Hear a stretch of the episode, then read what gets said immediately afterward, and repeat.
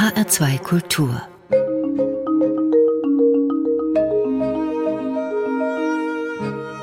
Doppelkopf das Leben ist zu kurz für Knäckebrot, lebe wild und unersättlich, der süße Duft des Erfolges.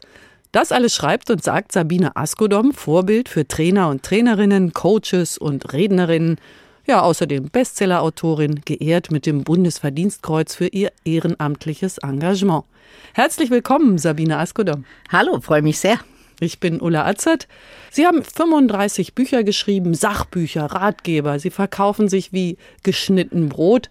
Steht da eigentlich überall dasselbe drin? Ich meine, gibt es da einen roten Faden, so eine Message, die sich durch alle Bücher zieht? Oder passen meine Fans schon auf, ob immer dasselbe drin steht? Steht dann auch gleich in der Rezension. Da ist ja kein neuer Gedanke drin. Stimmt nicht. Es geht immer um Selbstbewusstsein, um ein selbstbestimmtes Leben in all seinen Facetten, sagen wir mal. Ja, das ist ja dann doch eine große Bandbreite und nicht immer dasselbe, ja. Die Frage ist aber, Sachbücher werden gelesen. Das ist eine rationale Tätigkeit, mhm. aber ändern soll sich eine Haltung, ein Gefühl. Kann man denn auf den Kopf zielen, die Ratio und dann den Bauch treffen? Absolut, das kennen wir doch alle, wenn wir Romane lesen. Ich weiß nicht, haben Sie schon geheult bei Romanen? Ja. Ja, Gefühl pur. Gott sei Dank ist Gefühl ja nicht irgendwo anders, es ist auch im Kopf.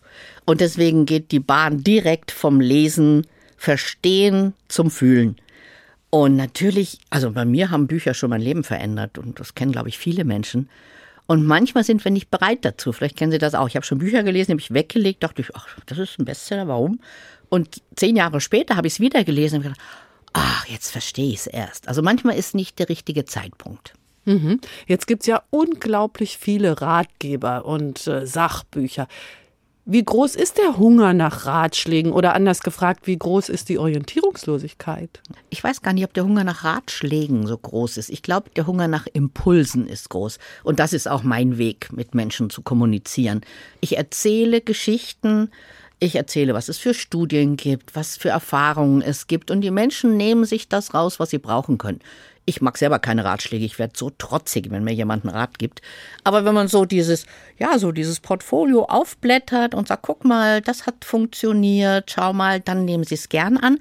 Und nicht, weil Sie orientierungslos sind, sondern ich glaube, dass die Fülle der Möglichkeiten so unendlich groß geworden ist, dass du manchmal nicht mehr weißt, was dein Weg ist. Und dann ist es schön, wenn du da so ein paar, sag mal, Pfeiler eingesetzt kriegst. Also mehr eine Inspiration. Ja, absolut. Mhm. Ja, also ich lasse mich inspirieren. Wir lassen uns von Musik, von Reden, von Beiträgen und natürlich auch durch Bücher. Sie analysieren und sezieren ja auch, was in deutschen Unternehmen schief läuft. Sie haben eine Coaching-Akademie. Sie halten hunderte von Vorträgen, habe ich gesehen. Ja, für mehr Erfüllung im Job und im Leben. Hat Corona diese Situation verschärft? Also haben noch mehr Menschen noch weniger Sinn darin erkannt, was sie machen, auch im Unternehmen und wie sie leben? Also erst einmal hatte Corona meine Situation verschärft, weil ich hatte anderthalb Jahre so gut wie keine Aufträge. Und im Herbst ist es wieder richtig losgegangen.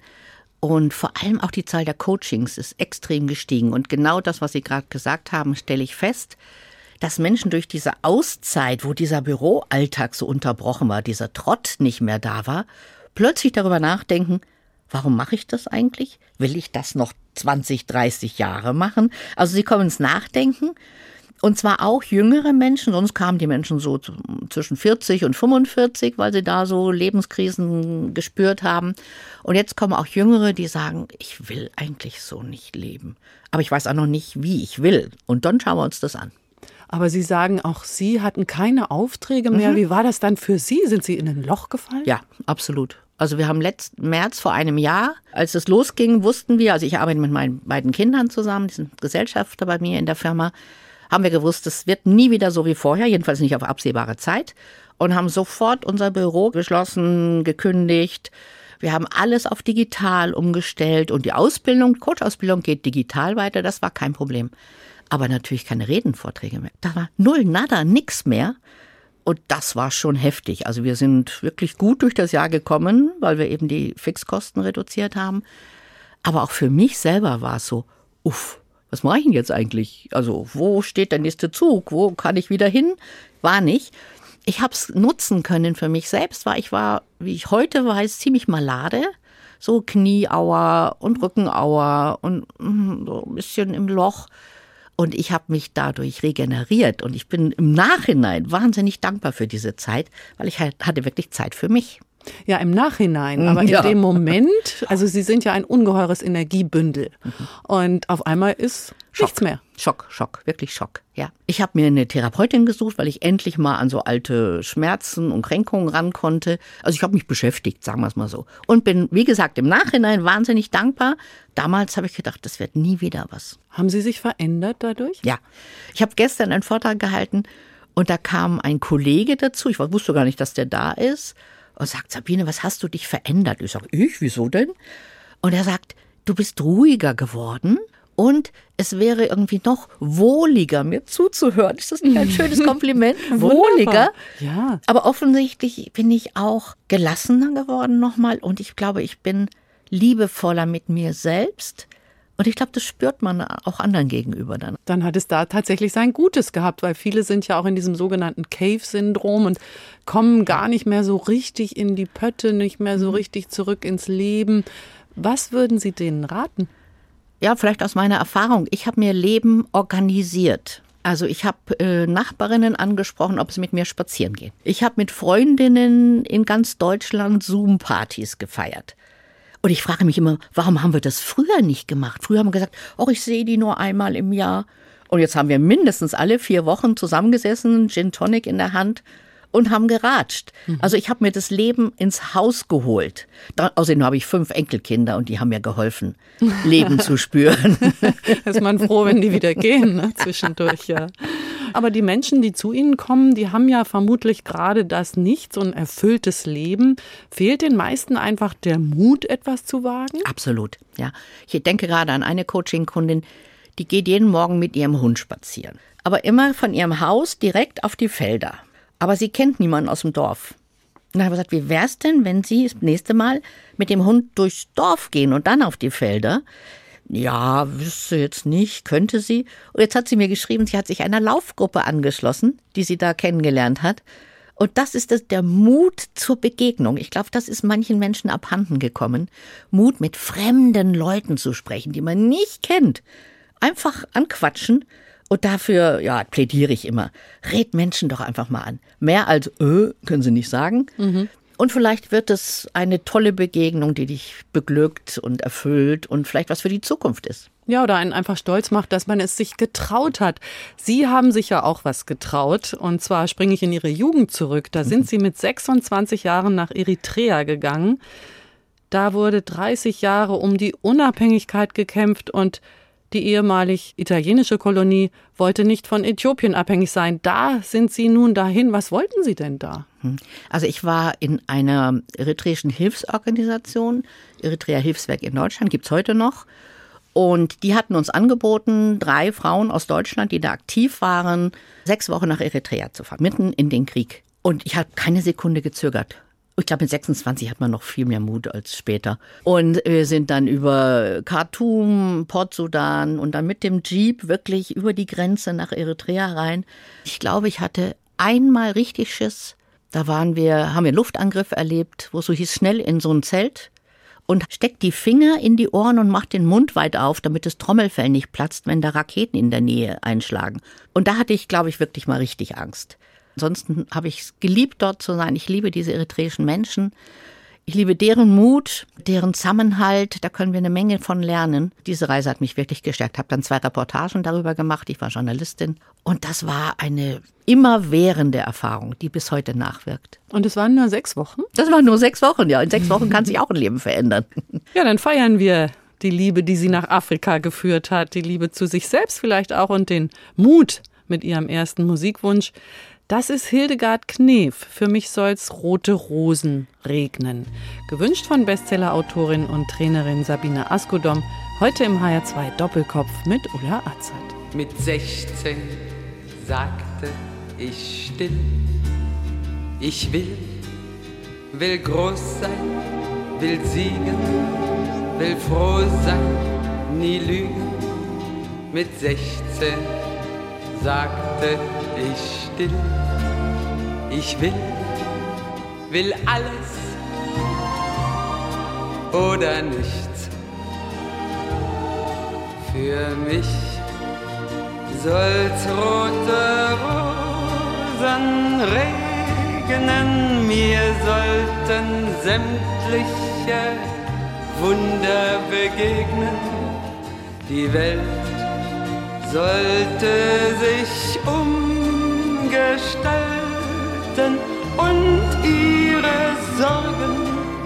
für sich behalten. Und später sagte ich noch, ich möchte verstehen, viel sehen, erfahren, bewahren. Und später sagte ich noch, ich möchte nicht allein sein und doch frei sein. Für mich soll's rote Rosen regnen, mir sollten sämtliche Wunder begegnen. Das Glück sollte sich sanft verhalten, es soll mein Schicksal mit Liebe verwalten. Und heute sage ich still, ich sollte mich fügen, begnügen. Ich kann mich nicht fügen, kann mich nicht begnügen, will immer noch siegen, will alles oder nichts. Für mich soll's rote Rosen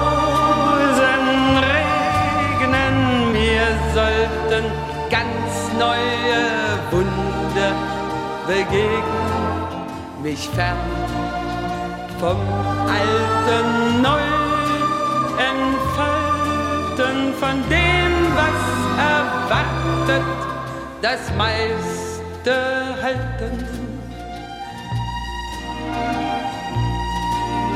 Ich will, ich will. Für mich soll's rote Rosen regnen von Hildegard Knef, gewünscht von Sabine Askodom im HR2 Doppelkopf mit Ulla Azad. Sabine Askodom ist Coach und sie hat mir jetzt während des Titels verraten, also in dem Lied steht alles drin, wird alles gesungen, was auf mich passt. Und außerdem ist es ein Coaching-Lied. Ja, ja, weil es ist so, es ist ein Lied über Selbstbestimmung. Und es ist sanft. Das, also ich mag auch die Wörter, die sie benutzt. Sanft, Liebe. Und es ist nicht Kampf und andere fertig machen, sondern mich finden, Bezug auf andere Menschen zu entwickeln. Das finde ich so wichtig. Mir hat auch die Zeile gefallen, ich will mich nicht fügen. Ja, genau. Das finde ich auch schön. Wenn Sie zurückdenken, wo haben Sie sich nicht gefügt? Oh, ich habe mich oft nicht gefügt. Ich hätte irgendwann Chefredakteurin einer Frauenzeitschrift werden können, aber ich war da nicht der Typ dafür. Ich habe zu oft das Maul aufgemacht. Naja, aber Sie haben ja das Ressort Karriere bei Cosmopolitan Ja, geleitet. das war schön und da habe ich viel machen dürfen, aber Chefredaktion ist nochmal was anderes. Da musst halt mit Inserenten kuscheln und so, da war ich nicht der Typ. Wir bleiben noch mal beim Fügen. Sie sind nämlich in Niedersachsen in einem kleinen Dorf aufgewachsen. War das schön oder schrecklich spießig? Das war bis zehn Jahre herrlich, große Freiheit, nur auf der Straße gespielt, von morgens bis abends unterwegs gewesen. Und wenn man dann in die Pubertät kommt und eigentlich gern abends noch mal jemanden treffen möchte, ist halt schwierig, wenn der letzte Bus um 18 Uhr zurück in das Dorf fährt. Da fand ich es dann ein bisschen schwierig, Und wie haben Sie das gelöst? indem ich, sobald ich konnte, weggegangen bin. Ja, Sie sind nach München gegangen, aber bevor wir jetzt nach München zusammengehen, die Schule, war das Lust oder Frust? Das war komischerweise Frust, obwohl ich ja gerne lerne und immer gelernt habe. Ich hatte zwei Lehrer als Eltern. Ich glaube, ich hatte mehr Angst vor den Eltern zu Hause als in der Schule. Und dann war es nicht locker und nicht leicht und ist das Lernen mir nicht leicht gefallen, weil ich sehr viel Angst hatte. Und ich denke so heute, boah, mit den anderen Voraussetzungen hätte ich vielleicht ein Einsamabitur machen können. Das habe ich dann nicht hingekriegt, aber ich habe es geschafft, immerhin. Ich hatte so auch so eine Bürde. Ich habe drei große Brüder gehabt und ich hieß Kühners letzte Hoffnung, weil die haben alle die Schule geschmissen. Und das ist natürlich eine Last auf den Schultern. Da macht's keinen Spaß. Dann kam vielleicht nicht so viel Ermutigung für Ihren Lebensweg von den Eltern? Also ich sag mal, intellektuell schon, emotional weniger. Also die hatten immer das Gefühl, ich muss die Beste sein von allem. Und ich war dann mit 16 schon irgendwie Pressesprecherin unserer dörflichen Partei. Ich war mit 16 schon Schiedsrichterin, weil mein Vater Schiedsrichterobmann war. Also solche Sachen fanden sie immer toll, wenn ich was beweisen konnte. Sie konnten über mich reden und sagen, ah, oh, unsere Tochter. Emotional war ich eher ein bisschen zurückgeblieben und da war dann der Schritt nach München auch ganz schön hart. Schiedsrichterin, da werden wir noch drüber reden, wie gut das fürs spätere Leben ist, das vielleicht in frühen Jahren gemacht zu haben. Aber was wollten Sie denn werden? Also Sie sind ja in einer Zeit groß geworden, da musste die Ehefrau den Mann noch fragen, ob sie arbeiten darf. Also Ihre Mutter hätte das mhm. dann fragen müssen. Lehrerin war, glaube ich, okay. Aber was will man da werden als kleines Mädchen? Tierärztin, Erzieherin? Als kleines Mädchen wollte ich Lehrerin werden, ja. Und dann wollte ich mit 13 Pastorin werden. Und dann habe ich leider im Lauf der Konfirmandenunterrichts meinen Glauben verloren. Da war es dann schwierig. Wie ist das passiert? Ach, ich bin, glaube ich, irgendwie zu kritisch für so Geschichten, die ich nicht glauben kann. Und wenn dann das nicht hinterfragt werden darf, da werde ich dann müpfig. Mhm, das ging nicht, das ging überhaupt nicht. Also man konnte mir Geschichten nicht einfach so erzählen und ich soll das glauben. Das ging nicht. Da wollten Sie sich nicht fühlen. Nein, da wollte ich mich auch nicht fühlen. Es ging nicht. Einfach, ich hätte es gern gemacht. Und dann kam eben die Lust am Schreiben. Mit 13 habe ich mein erstes Gedicht geschrieben. Es wurde in der Heimatzeitung veröffentlicht und ich glaube, das war der Kick. Dann habe ich äh, eben Pressearbeit gemacht, Beiträge geschrieben, die dann auch so schon veröffentlicht wurden. Und dann war es mir sehr schnell klar, ich möchte Journalistin werden. Ich habe gelesen, Sie wollten Bundeskanzlerin werden. Das wollte ich 30 Jahre meines Lebens und dann ist Frau Merkel dazwischen gekommen. Ich ja. wollte die erste Bundeskanzlerin natürlich werden, alles andere wäre langweilig gewesen. Ich war dann auch auf dem Weg in die Politik, so in der Münchner Politik schon aktiv. Je näher ich rankomme an etwas und mehr erkenne und sehe, dann werde ich umso kritischer. Und dann habe ich mir überlegt, A, ist es wirklich ein Ziel? Willst du so ein Leben führen? Und ich habe gemerkt, was für Leben Politiker führen. Also ich beneide keinen Politiker. Auch nicht um seine verdammten Bezüge. Weil ich weiß, dass die 24-7 arbeiten. Und da habe ich mir gedacht, nee, dafür ist mir mein Leben zu schade. Und dann auch immer mitstimmen müssen, wenn die Parteifreunde so stimmen, da war ich wieder zu müpfig.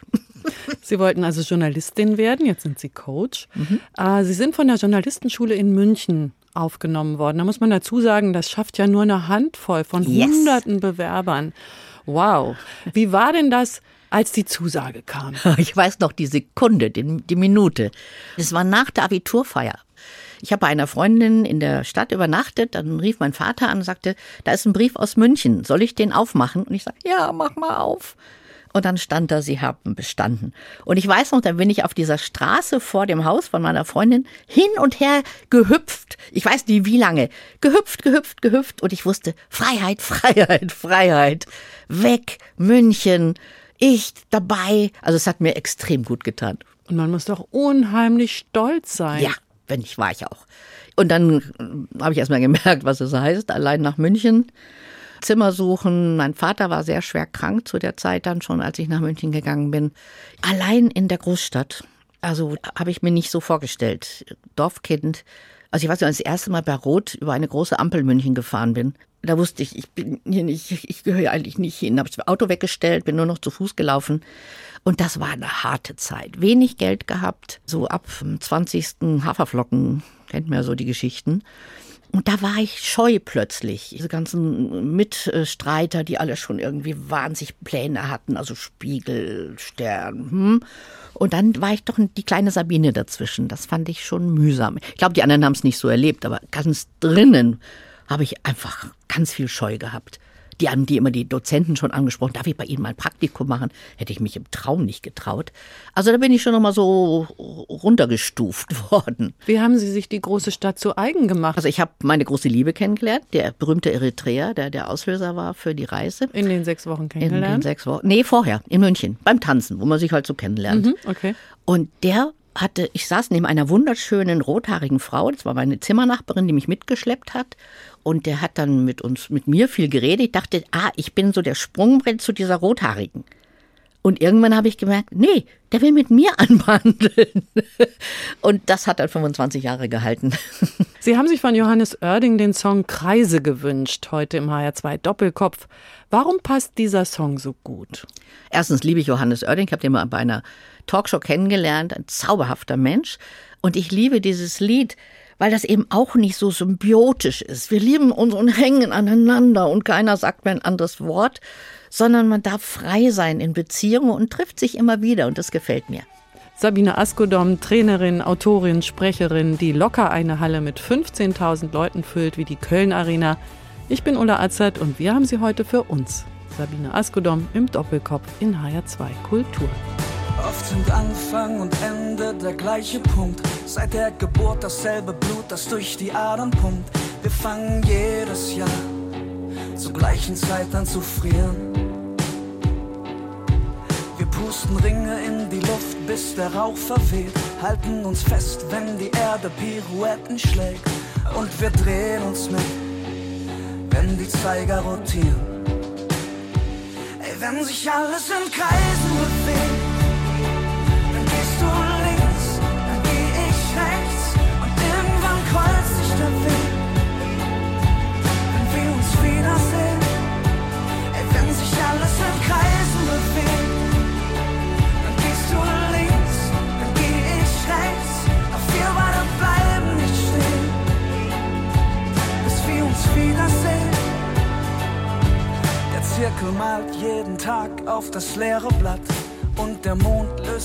Sonne ab in jeder Nacht. Ich frag mich wieder mal, was bei dir grad passiert. Poesie an der Wand auf dem Kneipenklo. Halt nicht fest, was du liebst, sondern lass es los. Und wenn es wiederkommt, dann gehört es zu dir. Ey, wenn sich alles in Kreisen bewegt,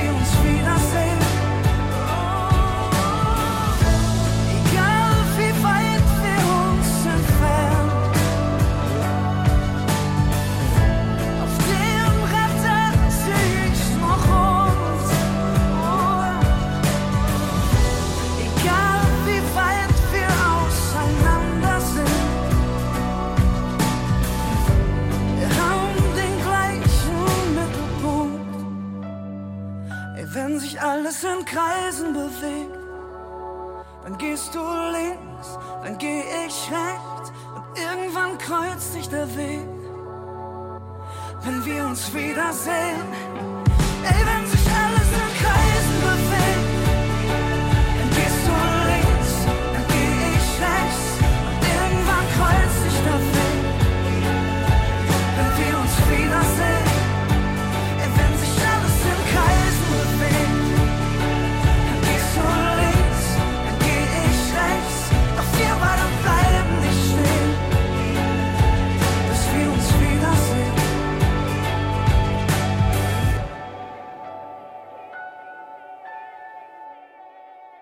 Kreise von Johannes Oerding, gewünscht von Sabine Askodom im HR2 Doppelkopf mit Ulla Azert.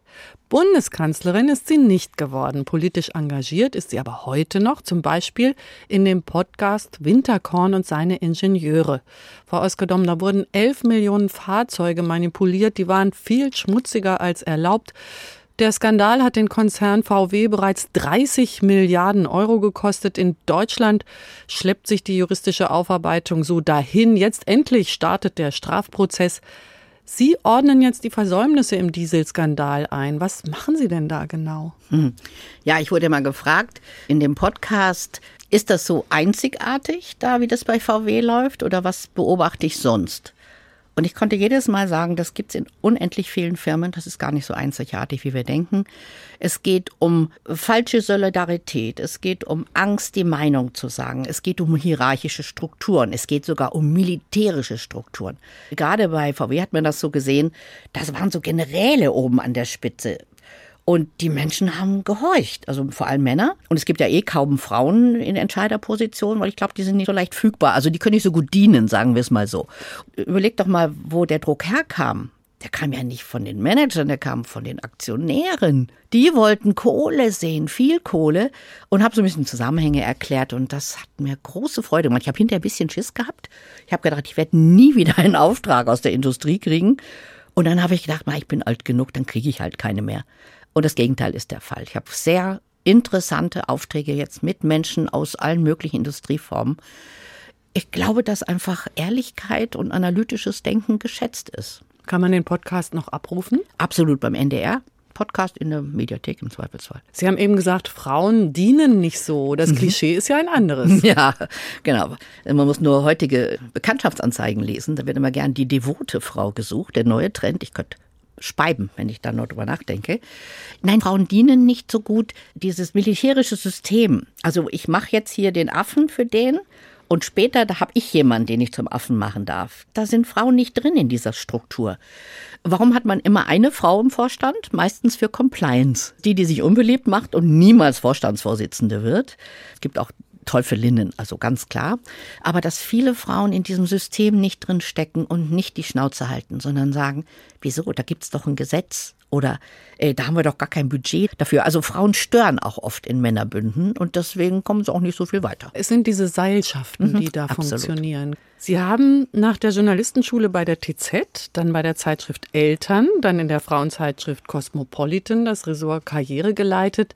Wann haben Sie denn selbst den Sprung in die Selbstständigkeit gewagt?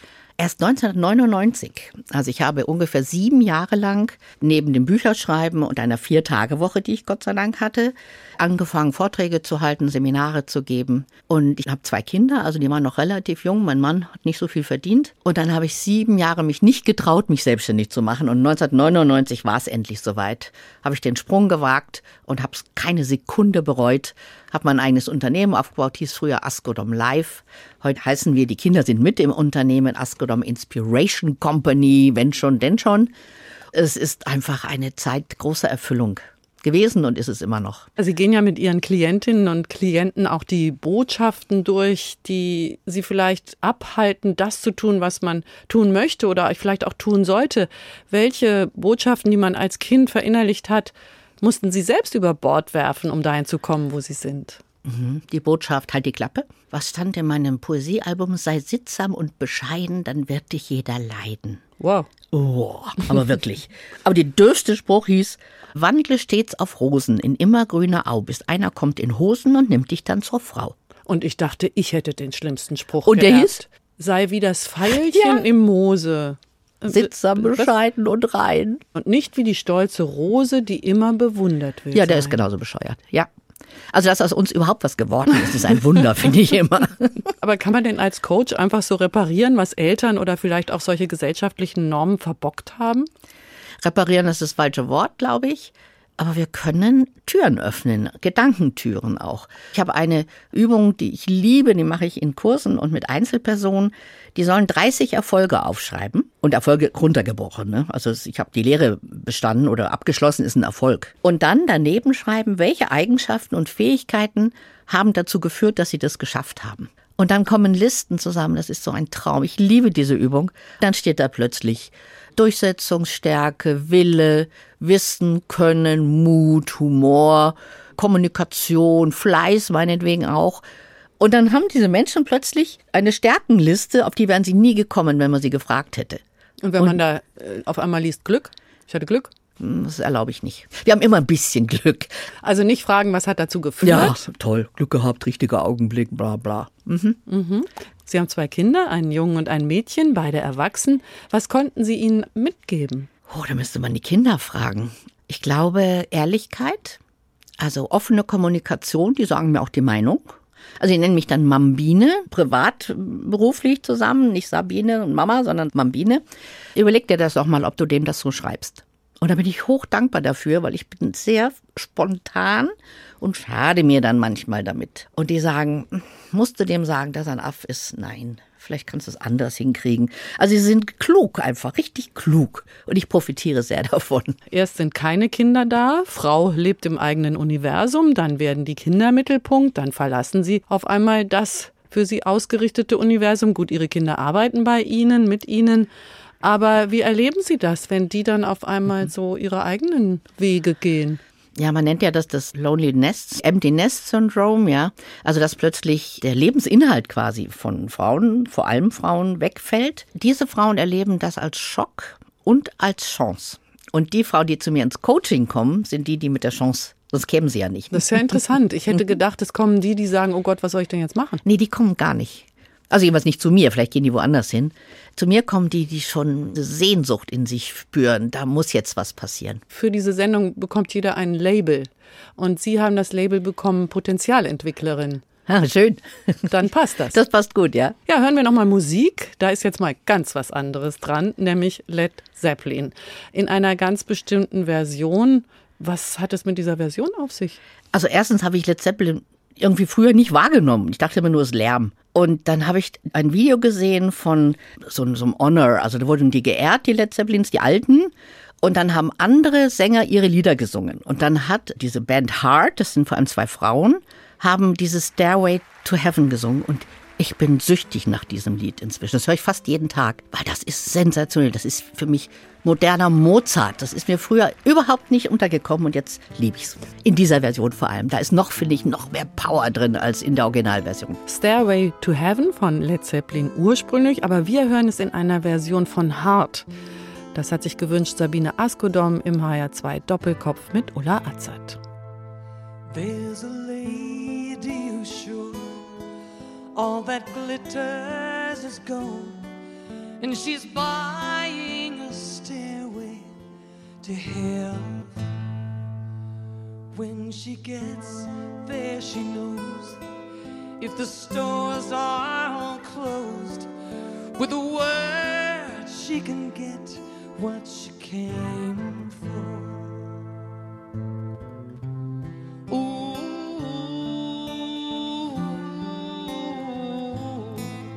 She's buying a stairway to heaven. There's a sign on the wall, but she wants to be sure. Cause you know sometimes words have two meanings. In the tree by the brook, there's a songbird who sings. Sometimes all are misgiven.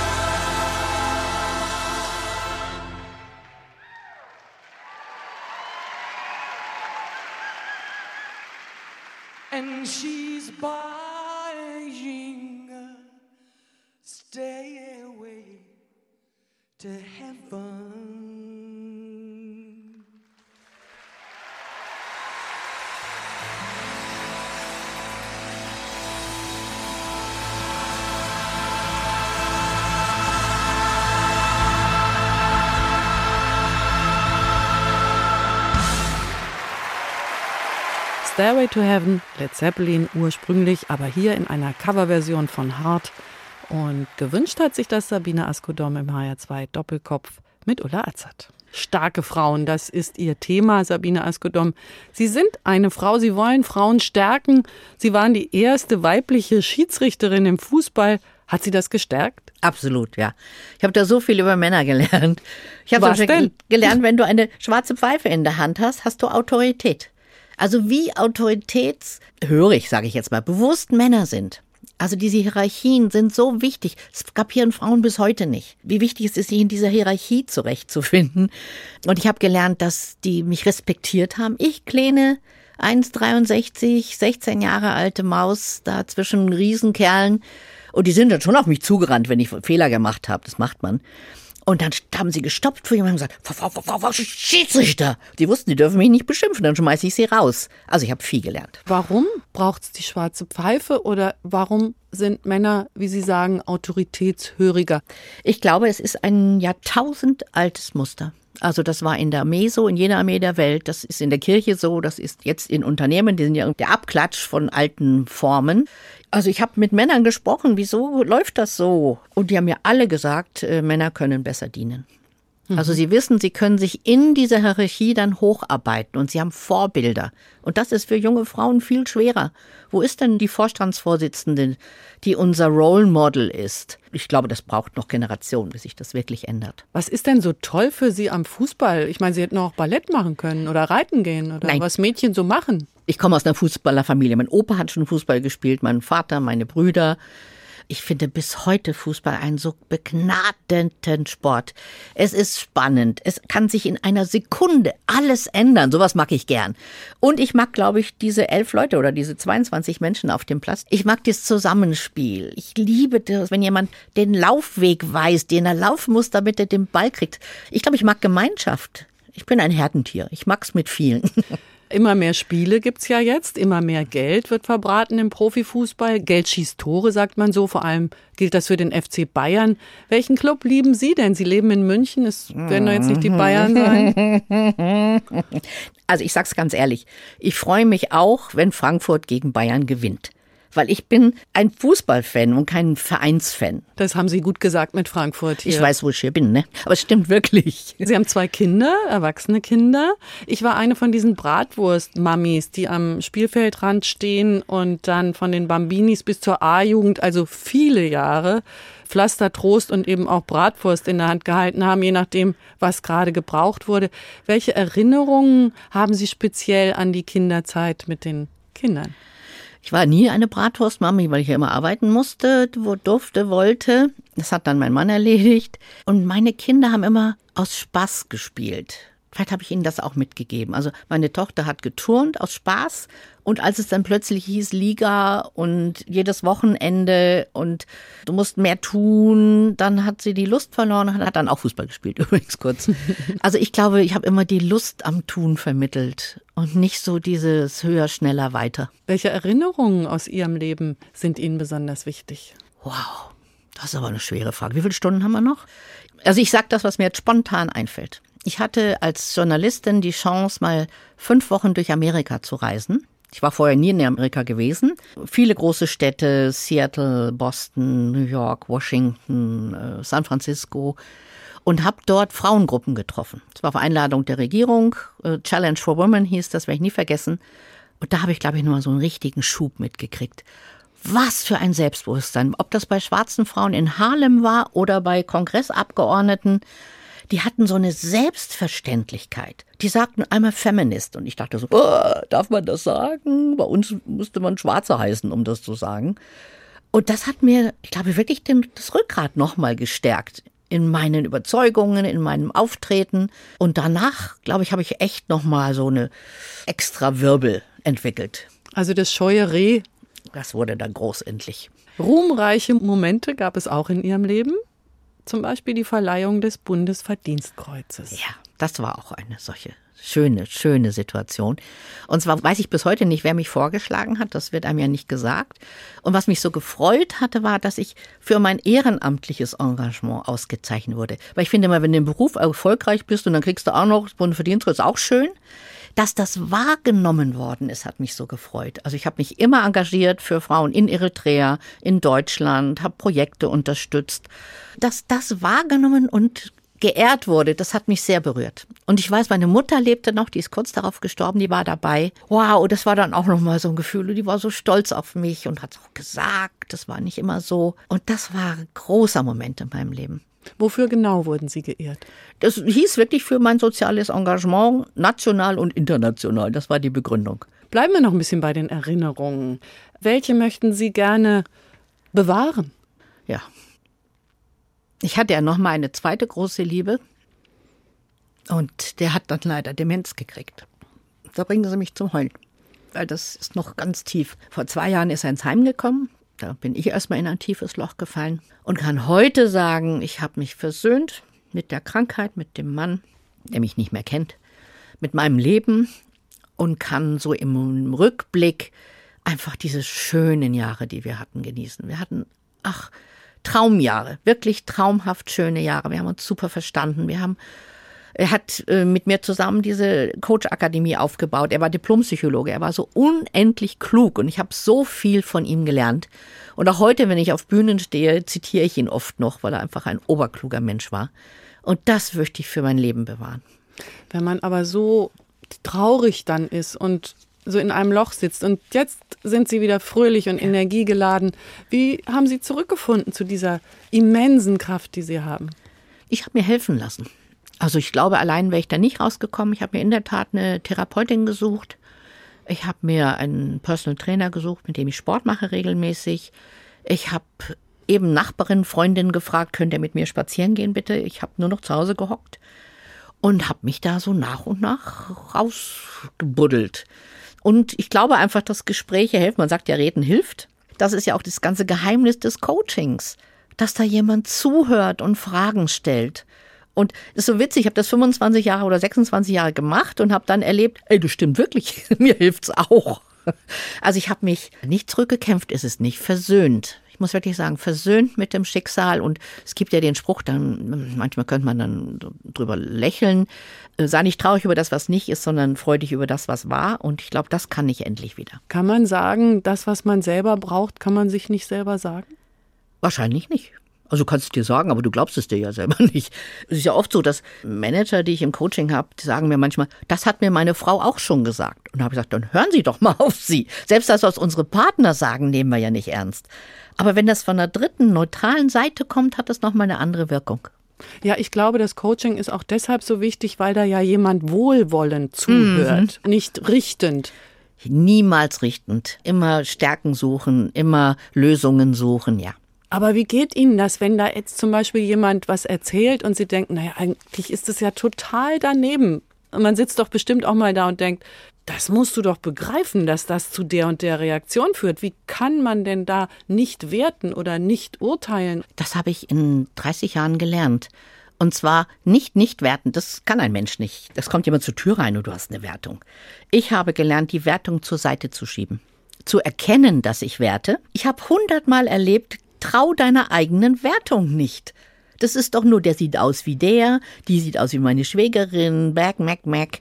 Das heißt, der Spruch, weil der erste Eindruck keine zweite Chance hat, der stimmt nicht. Das ist Quatsch. Das ist richtiger Bullshit. Ja, dummes Zeug. Man kriegt immer eine zweite Chance. Also meine erste Talkshow im Fernsehen war eine solche Blamage. Ich hatte als falsche Kleid an, ein Seitenkleid, völlig zerknittert vom Flug schon nach Hamburg. Ich wusste nicht mehr, wie ich heiße. Ich hatte ein Buch geschrieben, welches Thema. Es war seine erste Talkshow, seine erste Sendung und ich war sein erster Gast. Ich muss mich heute noch bei dem entschuldigen. Christian Berg von Radio Bremen. Ist sorry. Es war jedenfalls die Katastrophe und ich dachte, das war's jetzt. Und witzigerweise bekam ich nach einem halben Jahr, glaube ich, die Anfrage für Schreinemarker Live. Weiß nicht, ob Sie die Sendung noch kennen. Ja. War ziemlich schräg auch. Jedenfalls habe ich dann Ja gesagt. Und ich glaube, hätte ich damals Nein gesagt, wäre ich heute vielleicht nicht hier. Damit verabschiede ich mich von Sabine Askodom, Trainerin, Bestsellerautorin, Speakerin. Bundeskanzlerin ist sie nicht geworden, war aber erste Fußballschiedsrichterin. Sie sagt, ich bin wieder ich, trotz aller Brüche im Leben und ich liebe das Leben. Vielen Dank für Ihren Besuch im HR2 Doppelkopf. Ich bin Ulla Azad und wir sagen auf Wiedersehen. Danke Ihnen. Wir sagen auf Wiedersehen mit Robbie Williams. Love my life.